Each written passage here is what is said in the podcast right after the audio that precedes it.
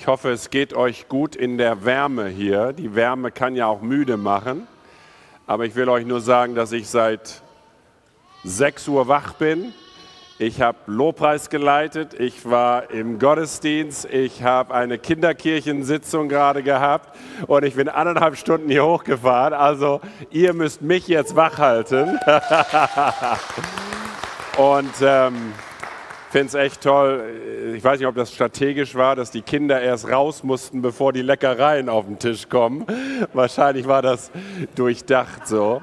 Auf jeden Fall die, die hinten sitzen, ich weiß nicht, ob es da die billigen Plätze sind oder ob ihr Rabatt gekriegt habt. Hier könnt ihr auf jeden Fall nochmal euch treffen, weil wir wollen ähm, an zwei Momenten im Rahmen dieser sogenannten Predigt ähm, zwei Aspekte haben, wo wir miteinander reden. Okay? Das fände ich gut. Ähm, wer war letzten Sonntag nicht dabei? Wer konnte nicht dabei sein? Nicht, weil er nicht wollte, also doch einige von euch. Ähm, ich gebe euch mal auf jeden Fall hier zwei äh, Sachen auf, auf dieser Seite. Und wer war noch mit nicht dabei? Auf dieser Seite auch zwei Personen. Ja, bitte? Ich habe was verloren. Okay, kein Problem. Ähm, da ist ja auch noch was hier und ihr könnt noch gleich hier. Ansonsten kriegt ihr sicherlich noch das eine oder andere. Und ähm, hier habe ich auch noch diese sogenannten VIP-Karten, ähm, falls ihr die auch noch nicht hattet, ähm, weil wir in, mit einem Thema unterwegs sind, ähm, und zwar das Thema Bekehre nicht lebe. Das ist eigentlich ein Thema hauptsächlich für ganz fromme Leute. Also Leute, die irgendwo schon sich innerlich als Nachfolger von Jesus verstehen, solltest du heute hier sein, du sagst, na, so weit bin ich noch nicht, da bist du leider, nicht leider, du bist einfach in einem Thema, wo ich hauptsächlich zu, sage ich mal, den länger frommen spreche. Denn, und da haben wir vielleicht hoffentlich die erste Folie schon von meiner ähm, PowerPoint, ähm, bekehre nicht lebe. Wer ein bisschen länger unterwegs gewesen ist im ähm, christlichen Lager, der weiß irgendwo, wir haben eine Art, wir haben einen Auftrag, Menschen mit Jesus bekannt zu machen. Sie sollen das Evangelium hören und das Schönste ist, wenn sie sich innerlich hinwenden zu Jesus im Vertrauen. Und da gibt es so be bestimmte Begriffe, die dann benutzt werden. Ich habe mich bekehrt. Ja, im, im, im Alltagsgebrauch wird das auch benutzt. Ja, ähm, willst du mich jetzt bekehren zum, keine Ahnung, äh, Audi-Fahrer zu werden oder was auch immer? Also da, der Begriff ist schon da, also jemanden zu überzeugen, damit er eine Glaubenshaltung übernimmt oder ähnliches. Ähm, und manche von uns haben da schon manche negative Erfahrungen gehabt mit diesem Wort Evangelisation, was eigentlich ein schönes Wort ist, denn das Wort Evangelium bedeutet die gute Nachricht. Aber manchmal waren wir nicht so klug, um das Gute gut zu verpacken und gut weiterzuleiten. Und da haben wir letztes Mal, wer das noch nicht ähm, vielleicht gehört hat, es gibt, glaube ich, eine Audioaufnahme vermutlich, oder sogar die Folien sich nochmal besorgen möchte, Pastor Gideon würde euch das dann zukommen lassen in einer PDF, dass ihr einfach nochmal sagt, Mensch, was hindert uns manchmal, diesen Weg zu gehen? Und oftmals sind es auch manchmal falsche Methoden gewesen, Druck oder ähm, irgendwie das Gefühl, ich muss etwas machen. Und vor allen Dingen hatten wir manchmal, zumindest ich in meiner Kindheit, hatte ich irgendwie keinen Zugang, weil es passte irgendwie nicht zu mir, die Methodiken, die damals benutzt wurden. Und so haben wir uns angeschaut, dass es tatsächlich, ich muss da hinten, glaube ich, machen, dass Jesus ja wirklich mal gesagt hat, wir sollen Zeugen sein.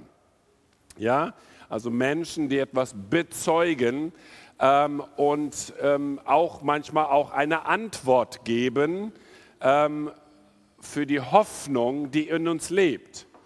Der Apostel Petrus hat das mal gesagt, ich habe es leider jetzt nicht auf eine Folie. Er hat einmal gesagt, seid bereit, alle Zeit eine Antwort denen zu geben, die eine Antwort von euch verlangen für die Hoffnung, die in euch ist. Ja? Seid bereit, eine Antwort zu geben für die Hoffnung, die ihr habt. Ich musste darüber nachdenken. Ja, dann würde man sagen, ist doch klar, dass ich eine Antwort geben würde, wenn jemand mich fragen würde. Die Frage ist, ich weiß es nicht, wer fragt dich schon? Und dann habe ich so einen Begriff für mich mal, und ich habe da auch mal eine Predigt draus gemacht, wir sollten eigentlich ein fragwürdiges Leben leben. Nun wissen wir, dass normalerweise ein fragwürdiges Leben ist so, Hü, wie lebst du denn? Fragwürdig. Aber im Grunde ist das, was Petrus sagt, lebt so, dass Leute fragen, Mensch, warum glaubst du so? Warum lebst du so? Und zwar nicht komisch, nicht fromm, nicht irgendwie überdreht, sondern warum, warum bist du so interessant? Warum bist du so attraktiv? War es nicht Jesus, der attraktiv war? Die Bibel sagt, er, die Menschen sahen die Herrlichkeit von dem Sohn Gottes, der Mensch geworden war. Und diese Herrlichkeit, also Herrlichkeit ist ja was Schönes, war voller Gnade und voller Wahrheit. Also ein gutes Gemisch von beiden. Jetzt bin ich schon auf einer anderen Predigt, aber ich wollte noch mal diesen Gedanken, ja, Evangelium, ja, auch dieses ihr werdet Zeugen sein. Ein Zeuge ist normalerweise jemand, den man befragt. Was hast du gesehen? Was hast du erlebt? Und deswegen ich bringe das mal, lebe ich ein fragwürdiges Leben? Muss man sich mal die Frage stellen löse ich Fragen bei Menschen aus. Ich meine, bei den Nachbarn kann es manchmal schon anfangen zu sagen, warum, also bei euch ist es ja nachmittags um drei hier der Gottesdienst, aber warum stehst du so früh auf und gehst schon um neun Uhr vielleicht zu einem Gottesdienst? Was treibt dich denn dahin? Könnte man ja fragen. Musst du dahin? Wirst du bezahlt, dahin zu gehen? Hast du Angst vor der Hölle oder was auch immer? Oder warum engagierst du dich so? Ja, also fragwürdig wäre ja schön, wenn Leute tatsächlich aus Interesse fragen. Und das haben wir uns gestern angezeigt, äh, äh, letztes, letzte Woche angeschaut, welche Hindernisse es da gibt. Und ähm, dann haben wir auch darüber gesprochen, ja, erstmal, welche Hindernisse da sind. Und wir haben festgestellt, Nummer eins, ein, ein, ein Wort, dass dieser, dieser, dieser Weg, Menschen mit Jesus bekannt machen, ist ein Prozess. Punkt Nummer eins. Kein Projekt und ist kein Moment nur, ja, so, so, ein Event. Ja, für uns war es samstags morgens um 10 auf der Straße, die Menschen ansprechen. Ja, das war ein Event.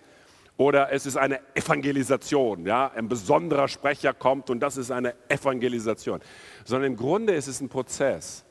Wir sind nah an Menschen, wir begleiten sie, sie sehen unser Leben, hoffentlich stellen sie Fragen und es ist ein Prozess, es ist nicht ein Moment, bis ein Mensch diese Entscheidung trifft. Das Zweite ist, dass wir entdeckt haben, es passt auch zu unserer Persönlichkeit. Und deswegen habe ich euch, ähm, für die, die da waren, einen Fragebogen mitgegeben.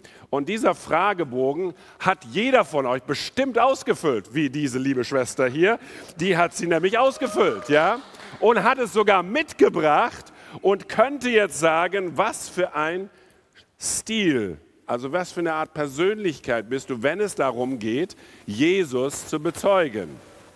Ich habe Ihre Antworten hier, also wo sie über, überwiegend ist.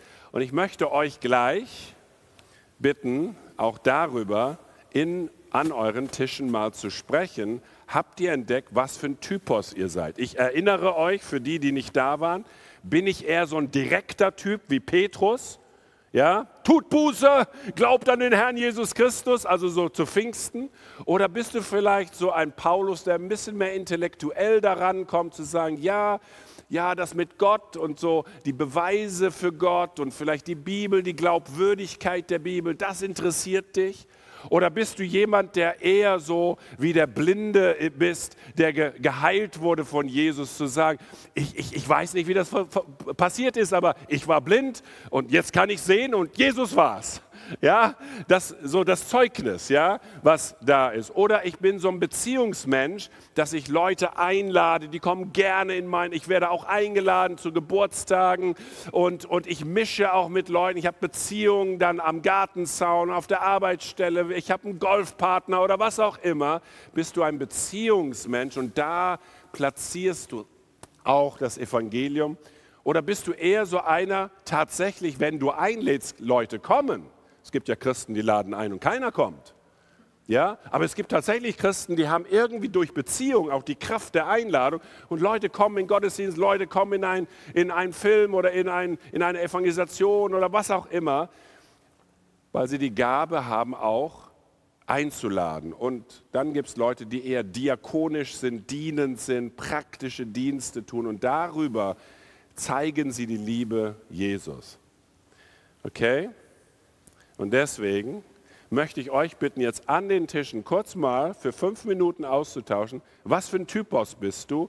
Gib mal ein Beispiel, ähm, warum es dir Freude macht, warum dich da wohlfühlst und was ist vielleicht etwas, was du eher nicht bist. Unsere Schwester hier, sehe ich, ist einladend und beziehungsorientiert. Ist das richtig? Okay, jetzt habe ich schon gesagt. So, Fünf Minuten an den Tischen, redet miteinander. Wie sieht es aus, wenn ihr mit Menschen redet, die Jesus nicht kennen?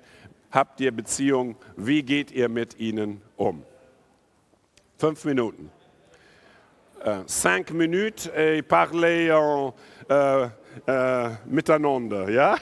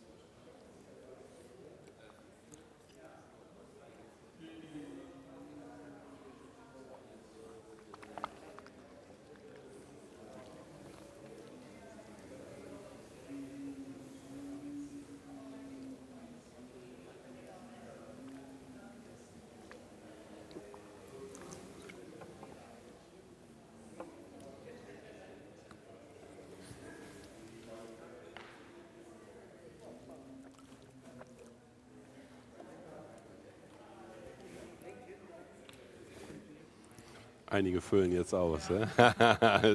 Aber ist auch gut.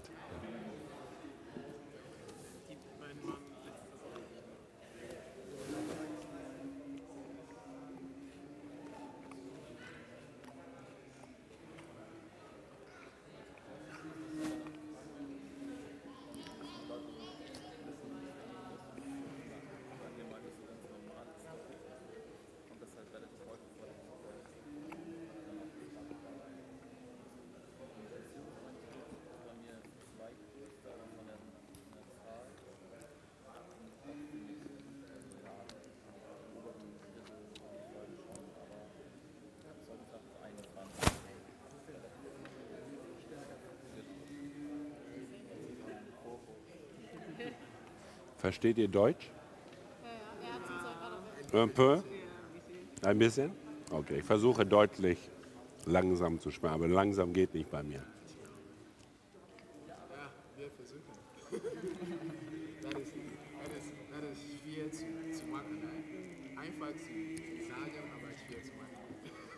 Aber ich habe Folien, da kannst du mitlesen. Geht schneller. Du sprichst aber Deutsch, ja? Ja? Du bist schon in der Schule? Ja? Sehr gut.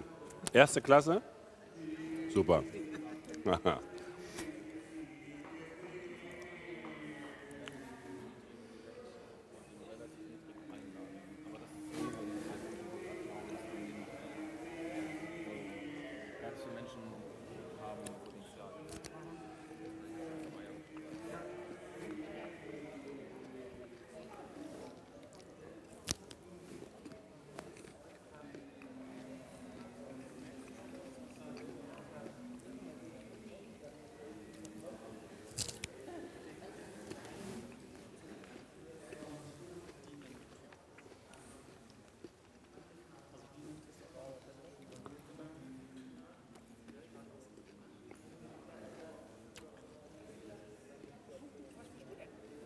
Bitte?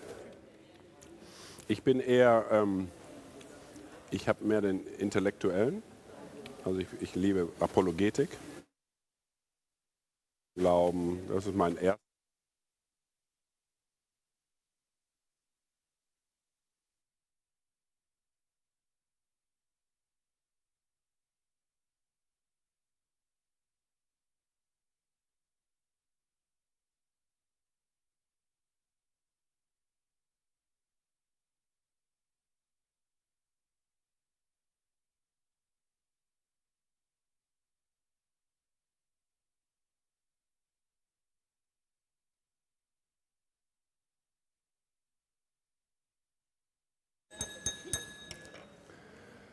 So, ich hoffe, dass das erstmal ein bisschen was angeregt hat an euren Tischen, ähm, dass ihr einfach ein bisschen ausgetauscht habt. Für die, die das mitgebracht haben, hast du auch das auch noch mitgebracht, ne?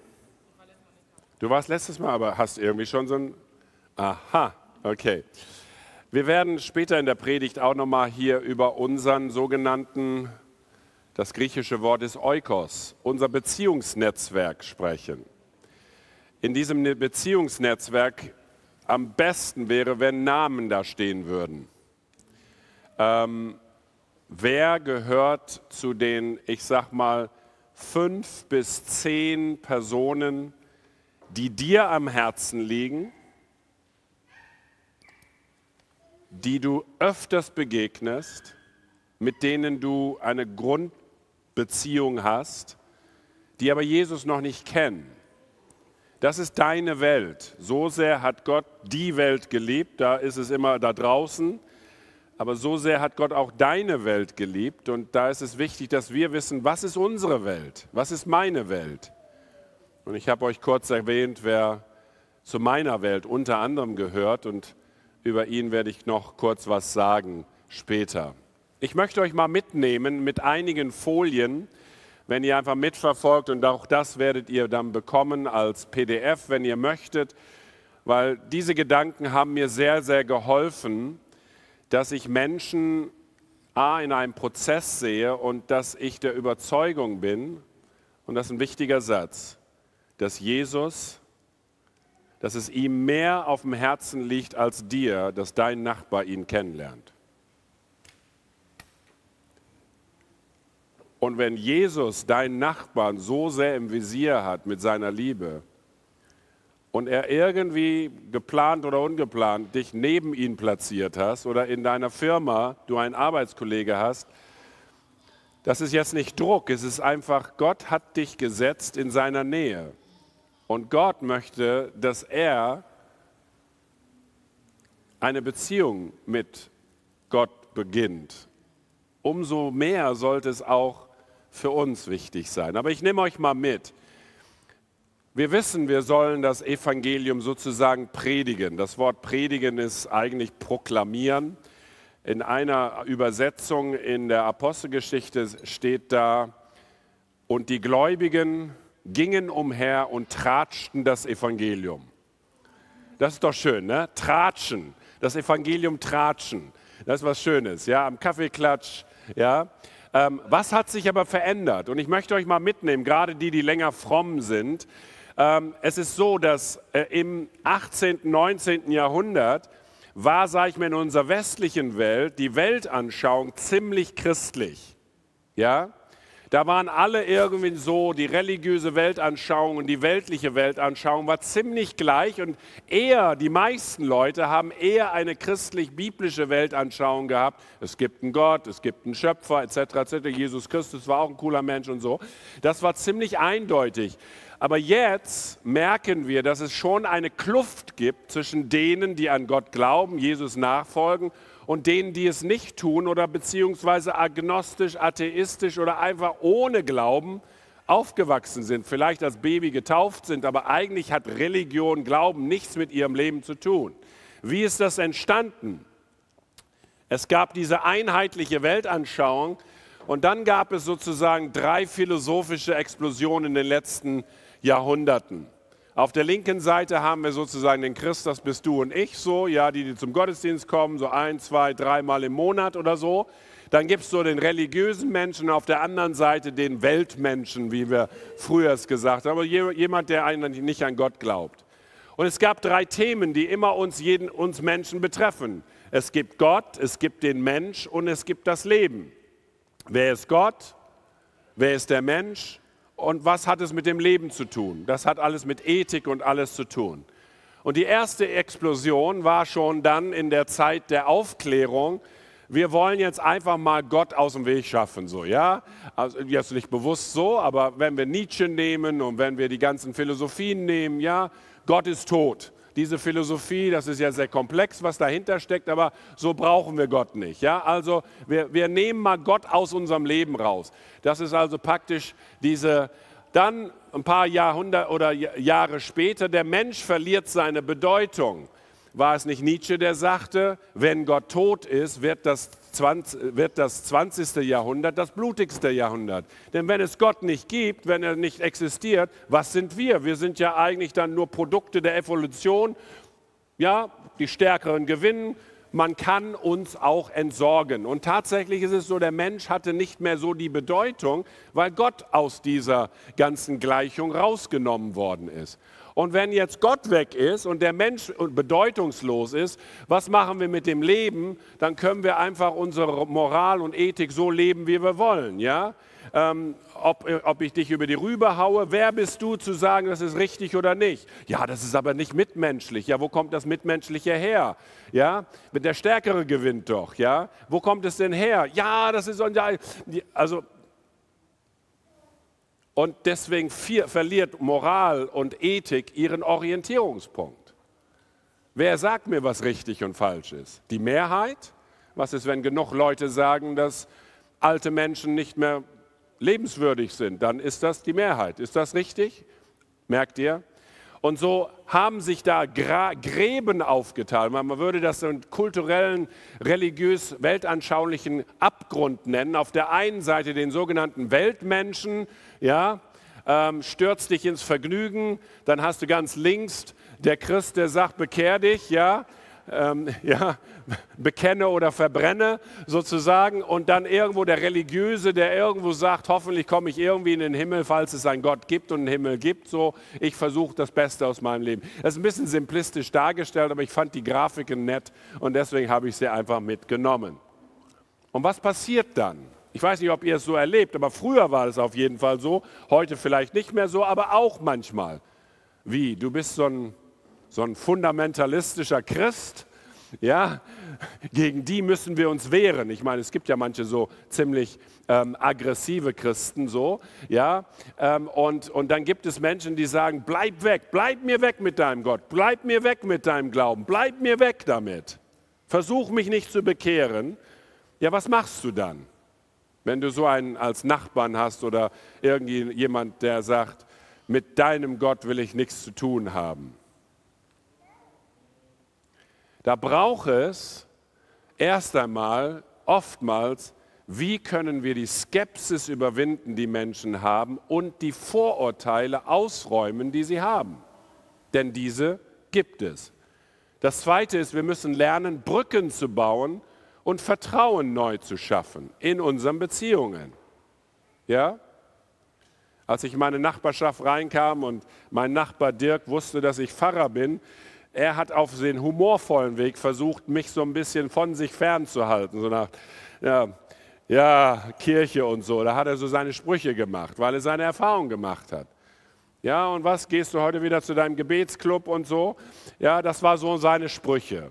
Und deswegen braucht es auch wichtig, dass wir Brücken bauen, Vertrauen schaffen und dass wir Gemeinsamkeiten finden und Freundschaften bauen. Ja, ähm, Jesus war ein Meister in Beziehung bauen. So sehr, dass sogar die fromme Establishment sagte, uh, das ist aber fragwürdig, wie der lebt. Der scheint öfters in der Kneipe zu sein. Ja, und er kriegte den Namen Säufer. Ja? Der, der mit Prostitu Prostituierten rumhängt, mit den Sündern und den Zöllnern. So, das war seine Bezeichnung. Ja? Ähm, und weil er Gemeinsamkeiten gesucht hat. Das Bild ist ein bisschen schlecht, aber ich bin da im, im Bayern-München-Trikot und mein Freund Dirk ist da im Dortmund-Trikot. Das ist sozusagen der Sofa der Rivalen. Ja? Wir haben öfters zusammen ähm, Fußball geguckt. Fußball hat uns verbunden. Ich habe es euch, glaube ich, letztes Mal gesagt, ich war nur ein Sympathisant. Er hat mir zum Geburtstag, Weihnachten, alles Mögliche, Schals und Hüte und alles drum und dran geschenkt, damit ich endlich mich bekehre zu einem Bayern-Fan. Und dann bin ich Bayern-Fan geworden und dann hat er endlich einen Gegner auf dem Sofa. Vor 27 Jahren bin ich ähm, nach, in, in, in, nach Norddeutschland gezogen, von Nordrhein-Westfalen nach Tostedt. Und ich bin in Indien aufgewachsen, da gab es eine Sportart, die hieß Cricket oder heißt Cricket. Nicht Crockett, das ist für die alten Herren und die Tore, so, ja. Das ist für die alten Herren. Aber Cricket, das spielt man auch in Hamburg. Da sind viele Experts aus ähm, vielen Ländern wie Südafrika, England, Neuseeland, Australien, alles Mögliche, Indien, Pakistan. Und dann habe ich mich in einen Club hineinbegeben, Ulster Cricket Club. Ich wurde Mitglied. Ich wollte endlich mal aus dem frommen Lager, ich wollte so richtig mit ein paar Heiden zusammenkommen. Und so bin ich zu einem Cricket Club gegangen. Und ich weiß noch, ich war beim ersten Training, das war im Winter in einer Halle und so. Und nachher haben wir uns dann geduscht und ich war da in der Dusche und jeder hat so, ja, wo kommst du her und so. Und was machst du beruflich und so. Und als ich dann sagte, ich bin Pastor, machte einer so, hallo, ich weiß nicht, warum er so machte. Mit dem Mund wusste ich, warum er so machte, weil er ziemlich geflucht hat. Äh, warum er so machte, weiß ich nicht, aber auf jeden Fall, ähm, äh, ich bin Pastor und seitdem bin ich der Priester. Seitdem bin ich der Pfarrer, seitdem bin ich der Pastor, seitdem ich bin ich derjenige, der einen guten Draht zu dem Wettergott hat und so. Also wenn das Wetter toll werden soll, dann soll ich immer beten.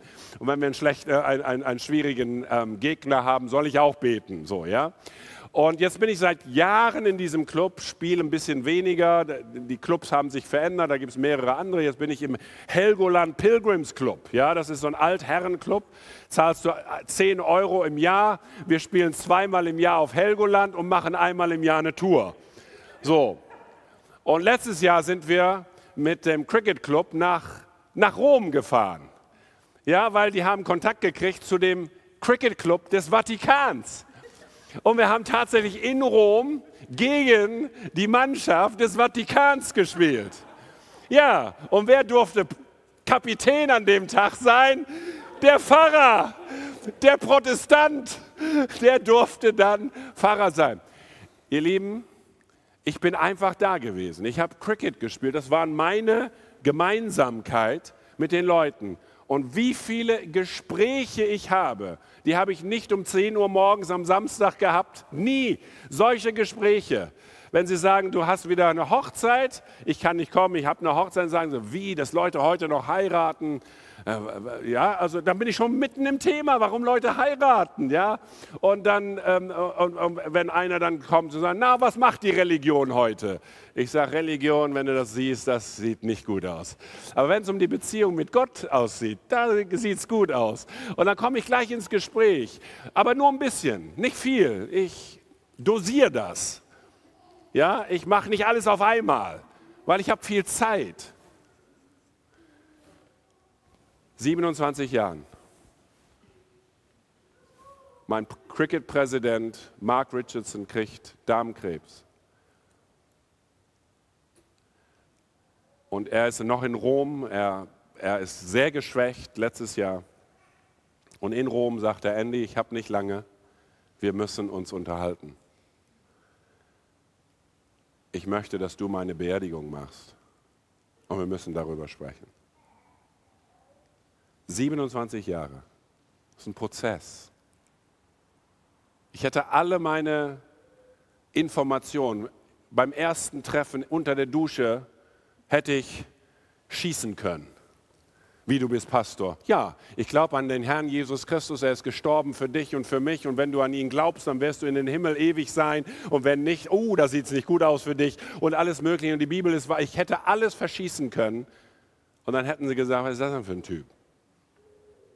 Aber ich habe die Beziehung gehalten und ich habe Saatkörner verstreuen können und die Geschichte ist noch nicht am Ende.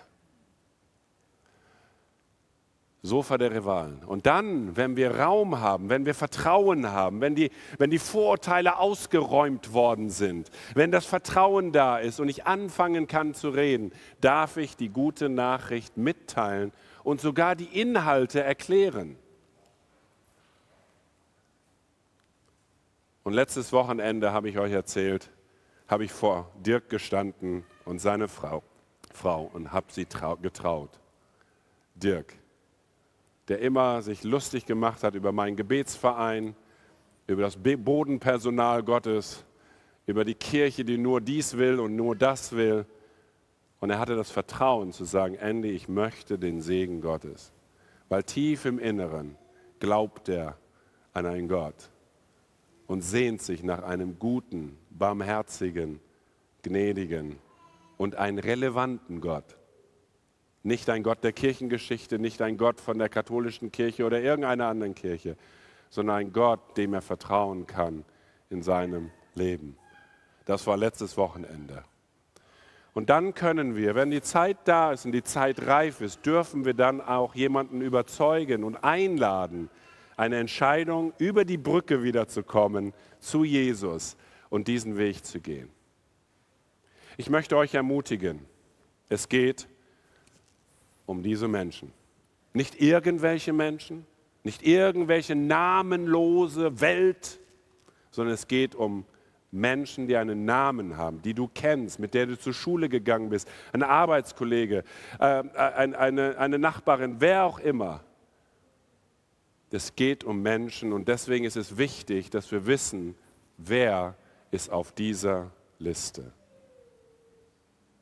Und ich möchte euch jetzt bitten, für ein paar Minuten an eurem Tisch, drei Minuten, vier Minuten, dass ihr jetzt einfach die Köpfe zusammenbringt und jetzt betet an euren Tischen für Namen. Ich hoffe, du hast ein paar Namen. Ja?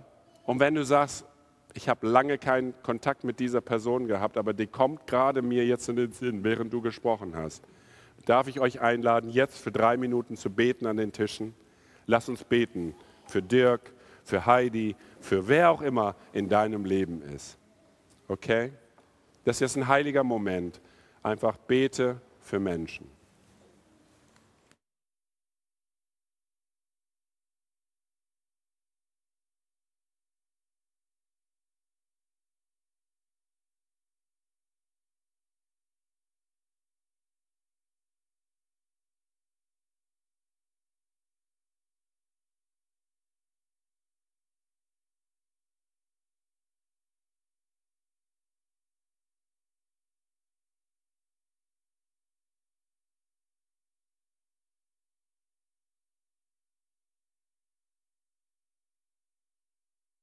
Meine Glocke, um aufzuhören zu beten.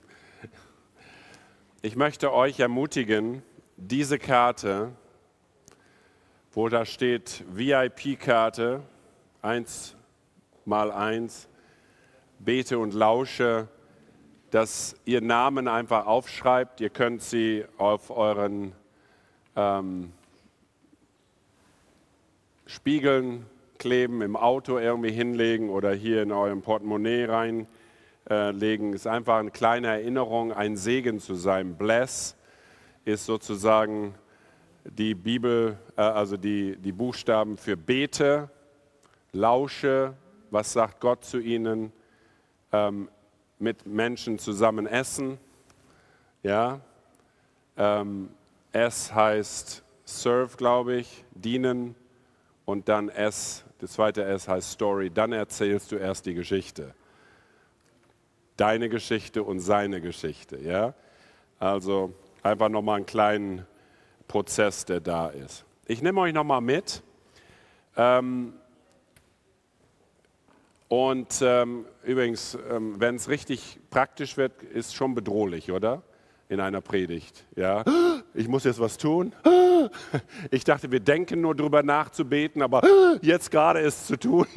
Ja, aber ich will euch ganz bewusst mit reinnehmen, dass es bewusst ist, es geht um Menschen und wir beten für sie. Also, ich weiß nicht, ob ihr diese Textstelle kennt von Jesus. Ich muss ja heute in der Predigt ja doch zumindest ein Bibelvers mit reinnehmen, damit der Pastor dann sagt, okay, äh, sagen kann, ja, der hat doch über die Bibel gesprochen.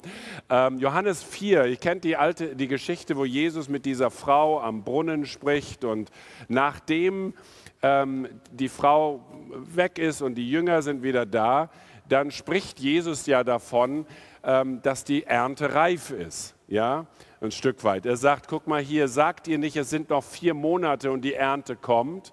Und jetzt für uns als fromme Menschen, wir wissen, dass auch die Ernte ein Bild ist auch für ähm, dass Menschen zu Jesus kommen. Ja, das ist so das Bild der Ernte. Und er sagt, ich, hebt, äh, ich sage euch, hebt eure Augen auf und schaut die Felder an, denn sie sind schon weiß zur Ernte. Ja, Kennt ihr diese Prediger, die gekommen sind ah, die Ernte ist weiß, die, die, die, ja, die Felder sind weiß zur Ernte, die Leute, die wollen nur bekehren, sich bekehren. Und dann ging ich auf die Straße samstags morgens um 10 und keiner wollte sich bekehren. Ja, ich habe gedacht, das ist alles gar nicht so reif, wie es so erscheint, so, ja. Und dann kommt Reinhard Bonnke und sagt, Deutschland ist reif für die Ernte und so, ja. Äh, und ich denke, oh, äh, merke ich nicht so sehr. Und dann schaue ich mir so mein, meine kleine Welt an und ich frage mich, ab wann und wann ist eine Ernte reif? Und ich nehme euch mal mit. Und da sagte Jesus, da, der da erntet, empfängt, lohnt und sammelt Frucht zum ewigen Leben, damit beide, der da sät und der da erntet, sich gemeinsam freuen. Das wissen wir schon, zu sagen, einer sät, der andere erntet. Und manchmal sagt man, ja, ich bin nur einer, der sät und du bist vielleicht einer, der erntet, so, ja, der Evangelist. Darin ist jeder Spruch wahr. Ein anderer ist es, der da seht und ein anderer, der da erntet. Ich habe euch gesandt zu ernten, woran ihr nicht gearbeitet habt. Andere haben gearbeitet und ihr seid in ihre Arbeit eingetreten. Er spricht zu seinen Jüngern, er spricht in die Situation damals. Ich will euch mal mit, mitnehmen in diesem Gedanken der Ernte und der Saat. Denn das ist das Bild von Jesus. In Bezug auf Menschen, die wir kennen, gilt das auch. Ich korrigiere Jesus selten, eigentlich nie. Hier habe ich ein kleines Problem. Ich sage, Jesus, du hast zwar über Saat und Ernte gesprochen, aber weißt du nicht, dass da noch etwas anderes ist, was du ver ver vergessen hast? Bevor die Saat kommt, gibt es noch etwas anderes. Das ist das Pflügen. Ja?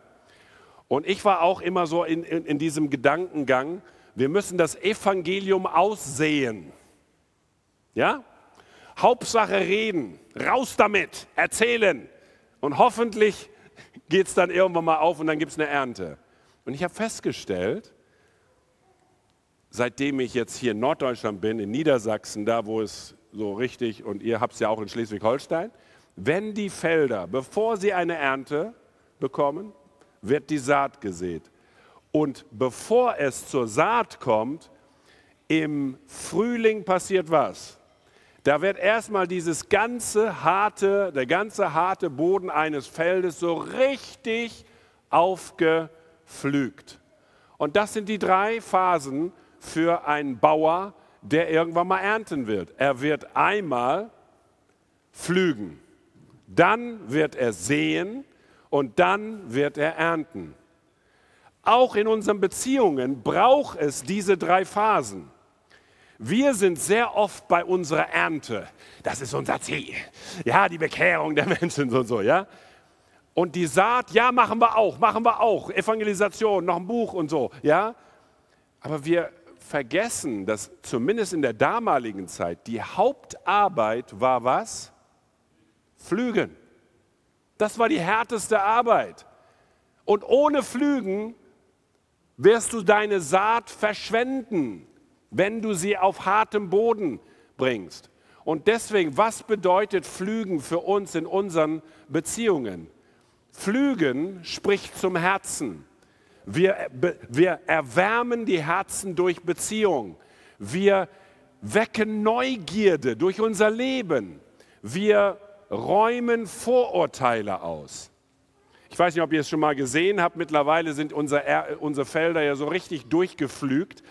Aber es gibt solche Sachen auch auf Friedhöfen, das nennt man große Grabsteine. Das sind große Findlinge, solche Oschis die hat man früher in diesen Feldern gehabt. Das waren die riesengroßen Oschis. Mittlerweile hat man die rausgeholt. Jetzt sind die Oschis so groß gewesen. Jetzt hat man die auch noch rausgeholt, jedes Mal, wenn sie hochkamen.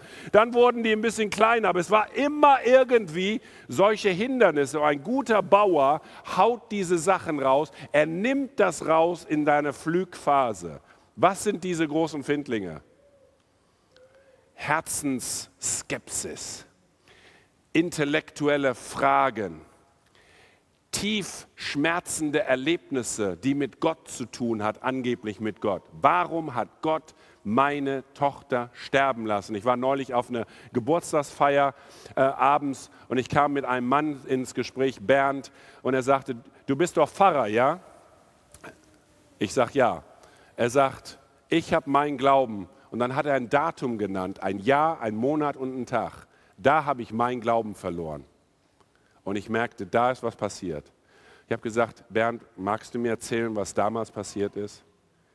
Und dann hat er gesagt, wir, haben Zwillinge gekriegt und eine Woche, zwei Wochen später sind sie beide gestorben. Seitdem, das ist ein Finkling. Da kannst du nicht einfach sagen, Gott ist gut, Gott ist gut, Gott liebt dich. Das für ihn ist so ein Findling in seiner Erfahrung und andere haben intellektuelle äh, Geschichten. Das heißt, wir müssen wissen, dass es die gibt. Und deswegen ist Beziehung so wichtig, weil dann haben wir die Möglichkeit, diese Findlinge rauszunehmen, darüber zu sprechen, ein Buch zu geben, ganz in Ruhe Zeit zu nehmen. Und was ist dann Phase 2 ist Sehen. Was ist das? Wir schaffen Verständnis. Ja, Gott ist aber nicht so. Jesus, schau Jesus an, das ist doch, wie Gott ist. Gott der Vater. Ja? Aber wir schaffen Verständnis. Was ist denn das Kreuz? Was ist denn das Evangelium? Wir er leisten Erklärungen und wir vermitteln Einsichten. Das braucht Zeit, das braucht Gespräch bei, wie heißt euer Restaurant, Campus oder so. Ähm, äh, Campus Suite, ja. Oder irgendwie beim Chinesen oder beim Café, Starbucks oder wo auch immer. Man setzt sich hin, man redet, man tauscht aus, man erklärt hey, wie ist es denn mit dem Glauben? Wie ist es mit der Freikirche? Wie ist es mit das? Wie ist es mit das? Erklären. Und erst wenn diese zwei Phasen gut, gesund, entspannt, ja, dann dürfen wir doch glauben, dass es irgendwann mal zu einer Ernte kommt, wo man Menschen auffordern, einladen, ermuntern darf und begleiten darf in dieser Phase. Ihr könnt euch an die Engelskala erinnern von letzter Woche, minus 10. Ja? Die ersten zwei Botschaften, die ein Mensch wissen muss, ist, Gott ist gut und Christen sind okay. Gott ist gut und Christen sind okay. Und dann kann es weitergehen. Und deswegen ist Flügen, Skepsis überwinden, Vorurteile ausräumen. Flügen bedeutet Brücken bauen, Vertrauen schaffen Pflügen bedeutet Gemeinsamkeiten finden und Freundschaften bauen. Manchmal dauert es 27 Jahre. Ich bin ja natürlich mit den Cricket-Leuten nicht jede Woche zusammen, aber über Zeit. Und mein Vater hat jetzt ein Buch geschrieben, die Biografie unserer Familie, die ganzen 23 Jahre über seine Missionstätigkeit in Indien. Grüße aus dem letzten Haus in Indien. Ich habe das so ein bisschen gepostet und gepromotet und so. Und zwei von meinen Cricket-Freunden haben das Buch gekauft. Der eine ist Hindu, der andere ist Moslem. Die haben das Ding gekauft und lesen es zu Hause, weil sie unbedingt wissen will, wie ich aufgewachsen bin. Aber dazwischen hören Sie das ganze Evangelium. Ich bin gespannt auf die Gespräche. Ja? Und ich habe nichts dazu getan. Ja, Gemeinsamkeiten finden und Freundschaften aufbauen. Dann sehen bedeutet Verständnis schaffen, die gute Nachricht mitteilen, Inhalte erklären. Ernten bedeutet überzeugen und zum Glaubensschritt einladen. Und dazwischen natürlich braucht es immer die Kraft Gottes, die Kraft Gottes, die Kraft Gottes. In der ersten Phase, für alle, die Englisch können, ja, in der ersten Phase braucht es Presence, unsere Präsenz, Dasein und Mund halten, fragwürdig leben, ja, okay. In der zweiten Phase braucht es Proklamation. Und in der dritten Phase braucht es Persuasion, also Überzeugung. Aber in der ganzen Phase braucht es die Kraft Gottes. So, diese PDFs könnt ihr bekommen und dann schreibt ihr einfach hin. Wo ist Heidi gerade? Ist sie in der Pflückphase? Ist sie in der Saatphase? Ist sie in der Erntephase? Einfach einordnen. Wo sind diese Leute? Und was braucht es für dich zu pflügen? Ihr Lieben, unser Kalender sollte solche Namen drin haben. Essen gehen mit Heidi, Golf spielen mit Herbert, Chinesisch essen mit Jürgen, ja, spazieren gehen mit Hertha, wer auch immer. Die sollten in unserem Terminkalender mit verankert sein, weil Gott liebt diese Menschen. Wie viel Uhr haben wir jetzt? Muss ich jetzt aufhören? Nein. Ich habe noch ein paar Folien da drauf, die sind ziemlich gut erklärt. Die sind erklärt. Ich möchte euch nur, aber ich gehe es nur mal ganz schnell durch. Und wir in unserem frommen Lager, wir wissen ja, wir haben das ja schon mal, ähm, das Evangelium ist zu vermitteln, ist nicht mehr so einfach. Was müssen wir beachten? Kennt ihr noch erstmal Menschen sind Gott wichtig, äh, Gott sind Menschen wichtig. Menschen, Menschen sind aus geistlicher Sicht verloren. Ihr habt das bestimmt gesehen. Diese, ja, Gott ist auf der einen Seite, wir sind auf der anderen Seite. Und dann kommt das Kreuz Jesu dazwischen, ja. Und dann Menschen brauchen Christus. Und jetzt musst du nur noch glauben. Das war vor 100 plus Jahren ganz einfach. Die meisten glaubten an Gott, die meisten hatten Empfinden, wir sind nicht nah bei Gott und es braucht Jesus. Deswegen konnte man dieses Evangelium ziemlich leicht erklären. Mittlerweile ist es aber, dass die Leute sich von dieser Verständnis weit entfernt haben. Die sind weit entfernt von dieser Erkenntnis und ähm, Säkularisierung, Pluralismus, Individualismus zieht die Menschen weg von diesem Punkt sozusagen. Und dann haben sie noch Vorurteile, Vorbehalte, Zweifel und Erfahrungen, also Mauern sind da. Und deswegen braucht es Beziehungen, damit die Fragen auch beantwortet werden können, die Mauern fallen, ja, dass wir auch bereit sind, eine Antwort zu geben. Menschen brauchen auch Beziehungen, sie brauchen Nähe, sie brauchen Verständnis. Warum soll ich die Waschmaschine kaufen, wenn ich dich noch nicht kenne? Aber wenn ich dich kenne und du sagst, die Waschmaschine ist gut, werde ich sie kaufen. Aber jemand an der Tür, da bin ich erstmal skeptisch. So, ja? Das heißt, über Beziehung ist alles viel, viel einfacher. Menschen brauchen kulturelle Relevanz. Das heißt, ja, die Zeiten haben sich geändert. Die Sprache hat sich geändert. Und deswegen müssen wir kulturell relevant sein, damit auch hier ähm, auch diese Gräben überbrückt werden und die Menschen brauchen auch Zeit. So, das war Schnelldurchlauf. Aber jetzt habe ich noch für uns alle jetzt etwas. Denn, und das kann schmerzhaft sein, aber ich halte euch mal einen Spiegel vor. Die nächste PowerPoint müsstest du dann schon mal machen. Stellt euch vor, euer muslimischer Nachbar, solltet ihr einen haben, lädt euch ein, in seine Moschee zu gehen.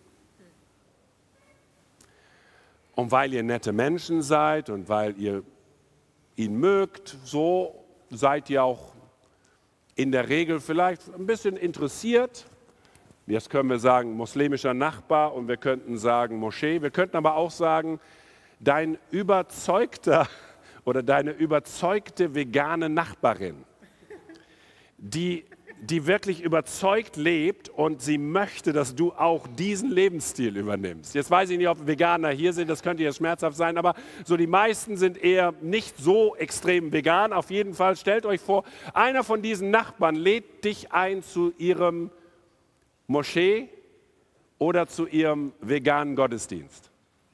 Ja? Stellt euch vor, das wäre sowas. Und sie hat Flyer schon euch gegeben und da habt ihr sie nett, Dankeschön. Aber jetzt überzeugt sie dich, einmal mitzukommen. Einmal. Ja? Und jetzt geht ihr mit und ihr kommt dann zu diesem Gebäude, wo dann irgendwie dieser vegane Gottesdienst oder der, die, das Gebet der Moschee ist. Jetzt kommt ihr dahin und sucht das. Erste Frage, findet ihr das? Zweite Frage, wenn ihr ähm, sozusagen davor steht, was mache ich jetzt? Dann geht ihr rein, dann steht da einer und umarmt dich im Namen des Veganismus oder was auch immer. Und, und, und küsst dich noch dreimal auf der Seite, weil das einfach so gemacht wird in diesem veganen internen Clubs. Oder wie auch immer. Oder ihr seid jetzt in der Moschee und plötzlich merkt ihr, oh, ich muss die Schuhe ausziehen. Das ist aber auch ungewöhnlich. Okay, Schuhe ausziehen, okay. Und dann gibt es zwei Eingänge, einmal für die Frauen, einmal für die Männer.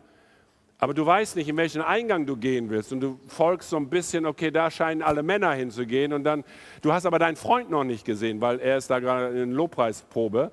Äh, und ähm, er, er muss so. Merkt ihr so ein bisschen die Unsicherheit, die ihr haben würdet, wenn ihr in so einem Gottesdienst kommt? Und dann schafft ihr es trotzdem, euch hinzusetzen? Und dann steht einer auf und sagt, ich bitte euch aufzustehen. Wir, wir, wir, wir sprechen jetzt die Mantra des Veganismus. Und alle sagen, Fleisch ist schlecht, was auch immer, ja? Und, und, und plötzlich sprechen alle und alle sind begeistert. Und jetzt singen wir noch das Lied, das Jakob Vegan uns beigebracht hat und so. Und alle singen und und, und du bist irgendwie so, so, jetzt stellt ihr euch vor jemand, der in einem freikirchlichen Gottesdienst kommt. Und jetzt stellt euch vor, wissen die, was wir machen? Verstehen sie, was wir sagen? Wie fühlen sie sich? Jetzt können wir sagen, ja, der Geist Gottes ist hier, das räumt alles weg, was irgendwie komisch ist und so ja, das ist, jetzt sind wir bei dem Thema, weil unsere Gottesdienste können ein Ort sein, wo wir Leute einladen. Ähm, ein, ein Norddeutscher würde in einen Gottesdienst kommen, wenn du ihn einlädst. Also wenn du nicht zu viel dummes Zeug am Gartenzaun ver, ver, äh, gemacht hast.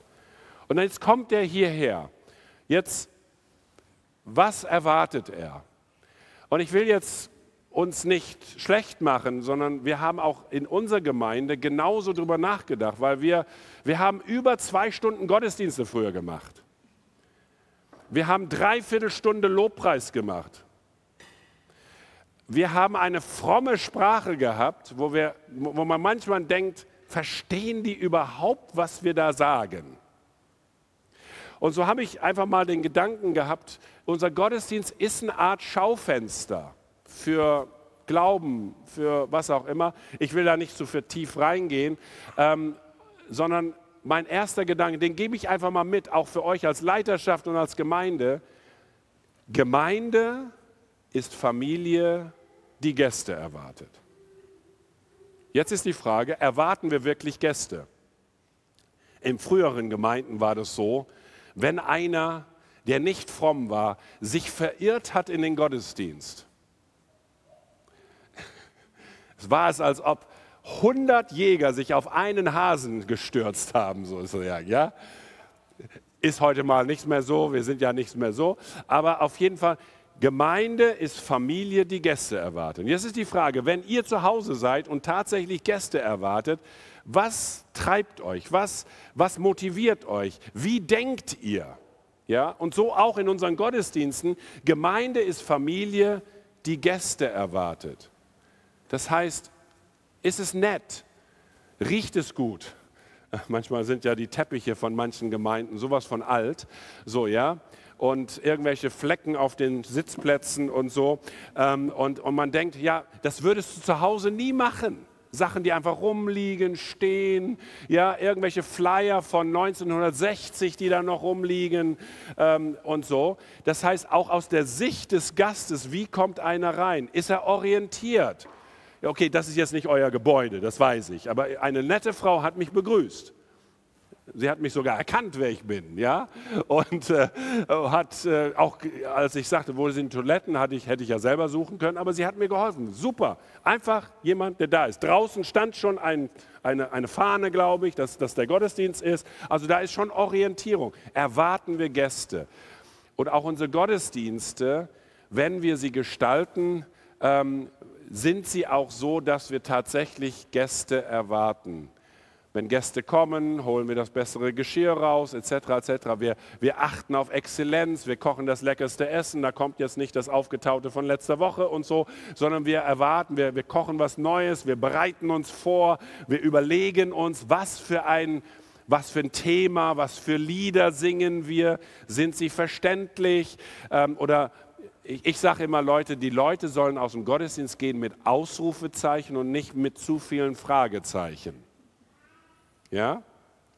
Ich liebe das Lied das, Der Löwe und das Lamm. Aber manchmal sind so manche Begrifflichkeiten, wo du denkst, hm, ja, der Saum des was auch immer und die, die Rose von Sharon und was auch immer, ja. Es ist schön, es ist poetisch und so, aber können die Leute es schnell begreifen?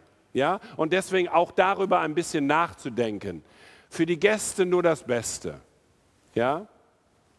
auch, dass die Folien gut aussehen, dass die Musik, ja, dass, dass, äh, ihr habt das richtig schön gemacht hier mit dem Essen und so, kommt immer gut, ja. Ähm, auf jeden Fall für die Gäste nur das Beste. Ähm, wir haben in unserer Gemeinde versucht, über unsere Gottesdienste nachzudenken. Ich weiß nicht, ob ich das hier jetzt irgendwo habe. Ähm, ja, das ist jetzt Exzellenz, das überspringe ich jetzt mal kurz. Ähm, ja. Dritter Gedanke, Menschen sollen sich in Jesus verlieben, wir arrangieren nur das Date. Ja? Das heißt, auch ein Gottesdienst kann ein Moment sein, wo wir einfach für den Rahmen schaffen, damit Menschen Gott kennenlernen. Wir haben in unseren Gottesdienst, ich, ich habe irgendwo eine Folie hier, ich weiß nicht, ob die noch irgendwo kommt, da habe ich es. Wir haben für unser ganzes Gottesdienstteam eine Art Zielfoto. Was soll unser Gottesdienst bewirken? Wir haben hingeschrieben, unsere Gottesdienste sind für alle geeignet, ob, egal ob Suchende oder Tiefglaubende, sie sind geprägt durch unsere Liebe zu Gott und den Menschen. Wir versuchen, ich nenne es mal drei Schichten zu erreichen. Derjenige, der noch nie in einem Gottesdienst war, die Gemeinde, die rela relativ regelmäßig kommt und der Kern von Christen, die richtig wachsen wollen. Oftmals werden unsere Gottesdienste an diesen Kern gerichtet. Ich sage es jetzt mal so. Die Predigt hüpft von Abraham bis Paulus. Und für die Frommen ist es kein Problem. Ja, und als Abraham so und so und so, Gideon, als er damals so und so und so, und Paulus so und so und so, Stellt euch vor, ihr seid im veganen Gottesdienst. Und da sagt einer, und als Horst gesagt hat, und als Dinges gesagt hat, und als Jürgen gesagt hat, und du denkst, wer ist Jürgen, wer ist Horst? Ja, das ist der Gründer vom Veganismus, wusstest du das nicht? Ja? Und wir hauen da Paulus, Petrus, Jakobus, Philippus, äh, alles durch die Gegend, 35 Namen, und da soll einer verstehen, wer das ist. Merkt ihr? Für den Kern ist das verständlich. Bibel, Bibel, Bibel, Schwarzbrot. Ja? Aber derjenige, der einmal kommt, der wird sagen, war nett, das Essen nachher hat geschmeckt, war zwar vegan, aber war gut. Ja, die waren echt nett, die haben mich umarmt. Aber ich habe so viel habe ich nicht verstanden, außer dass sie schon begeistert sind von diesem Veganismus. Und ja, ist nicht ganz meins. So, ja, bis ich Rheuma kriege, dann vielleicht so, ja. Äh, dann wird vegan. Merkt ihr? Und das heißt, wir müssen uns manchmal spiegeln. Ich komme gleich in die Zielgerade. Und deswegen haben wir gesagt, unsere Gottesdienste sollen A, authentisch sein, sie sollen anwendbar sein und sie sollen atmosphärisch sein. Authentisch bedeutet, wir wollen offen und einladend sein. Das Zweite ist, sie sollen anwendbar sein. Das heißt, alles, was wir tun und sagen, soll klar und nachvollziehbar sein. Und wenn wir sagen atmosphärisch, es soll kraftvoll, inspirierend und von Freude geprägt. So. Ich komme viel in Gemeinden rum, ich bin Gemeindeberater und das ist mein, Schwarz, mein, mein tägliches Brot, dass ich Pastoren einfach mal versuche zu, zu sensibilisieren. Ich sage, Leute, wenn ihr begrüßt und sagt, hallo liebe Geschwister, ja, okay, wir sind Familie. Aber sobald du Geschwister sagst, fühlt sich einer schon außen vor. Ja? Als ob du sagen, und ja, und übrigens Erna ist im Krankenhaus und sie bittet um Gebet und gleich kommt Jürgen und predigt. Wer ist Jürgen? Wer ist Erna?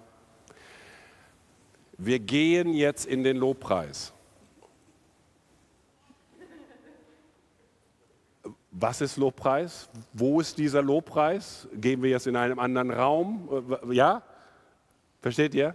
Spürt ihr auch die Salbung? Habt ihr Cremen hier? Oder ja? Also versteht ihr? Äh, äh, ja, wir bringen jetzt das Opfer nach vorne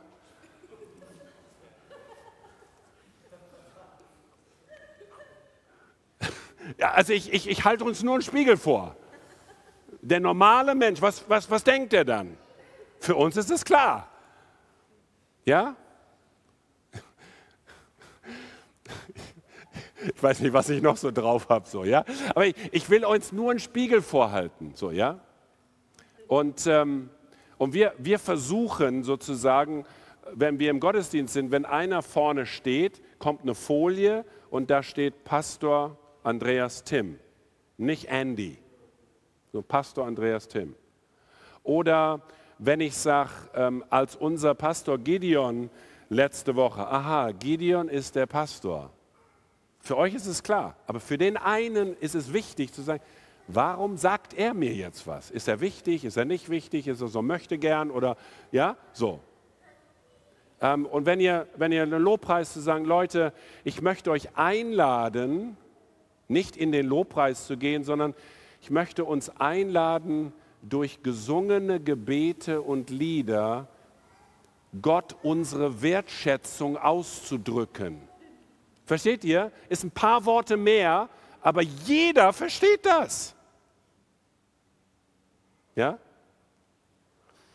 Ähm, und jetzt könnte ich Beispiel nach Beispiel bringen, dass wir einfach darüber nachdenken, verstehen wir das und verstehen wir das überhaupt im Raum so, ja? Ich weiß noch, mein Vorgänger hat das Wort Salbung nicht mehr genutzt, obwohl es in den 90ern richtig so ein, so ein schönes Wort war. Sobald du Salbung gedacht hast, haben die Leute Gänsehaut gekriegt im Raum. Spür dir die Salbung hier und so, ja. Und er hat aber gesagt, was ist die Salbung? Die Salbung im Biblischen ist die übernatürliche Befähigung. Ja? Und deswegen in unserem Gottesdienst nach dem dritten, vierten Lied haben wir eine kleine Folie und sagen, die, die ein im prophetischen Impuls, jetzt das ist ziemlich fromm, aber immerhin einen prophetischen Impuls haben, ähm, dürfen rausgehen und dürfen ihn sammeln und so. Nachher, nach der Predigt kommen wir uns zu sagen, es gibt Menschen in diesem Raum, die beschenkt sind mit Impulsen aus dem Himmel. Das sind so kleine Botschaften, manchmal in Bildern und so und, und, und sie sind wie Briefträger von Gott für uns. Und deswegen möchten wir drei von diesen Impulsen kurz vortragen. Versteht ihr, wenn ich sage, oh, wir haben Prophetie gehabt, der Herr hat gesagt und ich habe gesehen und so, ja? Ja, klar hast du es gesehen, aber was hast du gesehen? Ich habe ein Bild gesehen, ja, ich habe letzte Woche auch ein Bild gesehen. Aber was für ein Bild ist es? Versteht ihr? Vielleicht mache ich es noch zu kompliziert, aber Gemeinde ist Familie, die was? Und wir wollen, dass die Gäste die Dinge verstehen. Und dass wir sie so vorbereiten, dass sie auch aus, rausgehen können mit Ausrufezeichen. Und ähm, so, ihr merkt, ich bin schon im Lehrmodus. So, Wer hat was gelernt, was geholfen hat? Okay, sehr gut. Ich habe die Augen zugemacht bei denen, die Hand nicht gehoben haben. Äh, alles gut. Ich möchte euch ermutigen. Diese Gemeinde ist gewachsen, weil Menschen zum Glauben gekommen sind. Diese Gemeinde ist auch gewachsen, weil Menschen Freunde mitgebracht haben. Und manchmal sch schläft das bei uns ein bisschen ein. Der Gottesdienst ist nicht der einzige Ort, wo Menschen zum Glauben kommen oder wo wir sie einladen. Wir können sie zum Starbucks einladen, wir können sie zum Grillabend einladen, wir können sie zu Geburtstagen einladen, wir können sie wo auch immer einladen. Wir können selber hingehen, wir können sagen, wollen wir mal einen Spaziergang machen, wollen wir mal eine Fahrradtour machen, wollen wir mal, wollen wir mal.